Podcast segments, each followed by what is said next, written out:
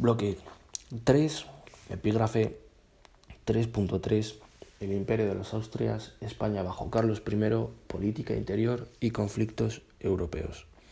Vale, ¿cómo empieza este epígrafe? Bueno, pues empieza diciendo que Isabel I muere y el trono pasa a su hija Juana la Loca, que ha tenido con Fernando de Aragón.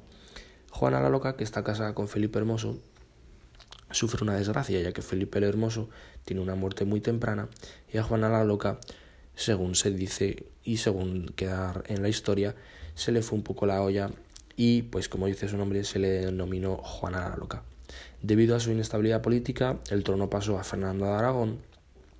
Por lo tanto, Fernando de Aragón se convirtió durante un tiempo en rey de Castilla y de Aragón. Cuando, el hijo de Juana la Loca y Felipe Hermoso tuvo la edad apropiada, Fernando de Aragón, a, su muerte, pasó el trono a el hijo de Juana la Loca y Felipe Hermoso, Carlos I de Habsburgo y Carlos V de Alemania. Esas son sus dos denominaciones. ¿Quién es Carlos I? Pues Carlos I, hijo de Juana la Loca y Felipe Hermoso, ascendería al trono de Castilla y Aragón y vendría directo de Flandes, que es donde se ha criado. Por lo tanto, es un rey extranjero que apenas sabe español y viene rodeado de consejeros flamencos que ocupan los cargos más importantes. Las en las, las cortes le obligan a Carlos a residir en, en, los reinos y respetar las leyes y costumbres del país. Carlos I y Carlos I de Habsburgo y Quinto de Alemania tiene una una vasta herencia, una herencia muy grande tanto de sus abuelos de los, tanto de sus abuelos maternos que son los reyes católicos como abuelo como abuela paterna y abuelo paterno. De sus reyes de los de sus abuelos maternos que son los reyes católicos hereda las coronas de Castilla con Navarra las Américas descubiertas y Aragón Cerdeña Sicilia y Nápoles.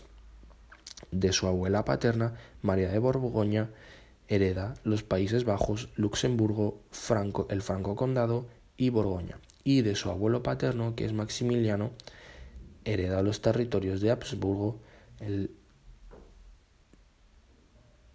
el Sacro Imperio Germánico y el, o sea, el derecho a la corona del Sacro Imperio Germánico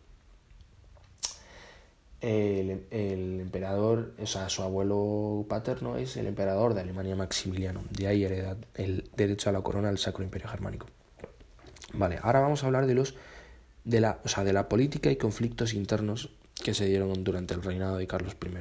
Pues la primera entre la, en la política interna y conflictos internos, lo primero que sucede son las comunidades, en la, perdón, las comunidades entre el 1520 y el 1521 en el cual se produce un levantamiento en Castilla de los dirigentes Padilla, Bravo y Maldonado, que se quejan ante la, presencia de extranjeros en los altos, que querían su expulsión. De los extranjeros en los altos se refiere a los consejeros flamencos que traía Carlos desde Flandes.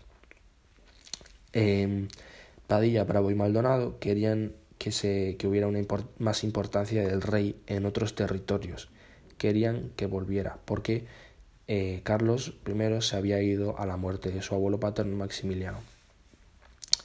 Querían también más protagonismo de las cortes y querían reducir gastos e impuestos. Esas son las comunidades.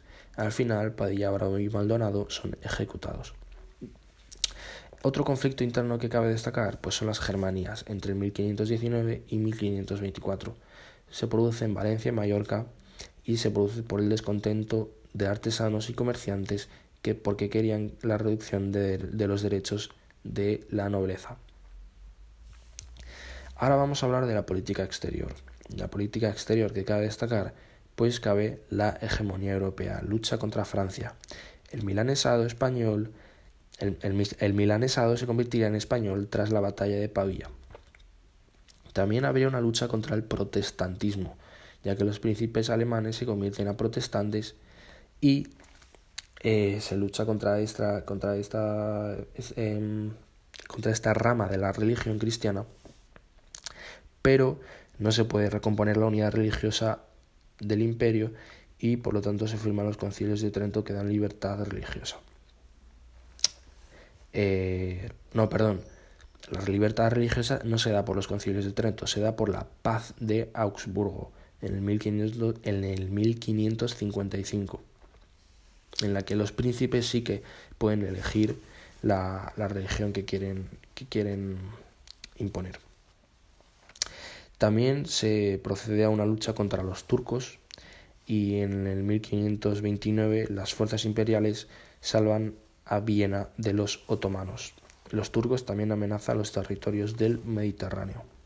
Esa es la política exterior. La hegemonía europea, la guerra contra Francia, la lucha contra el protestantismo, los príncipes alemanes protestantes y la lucha contra los turcos.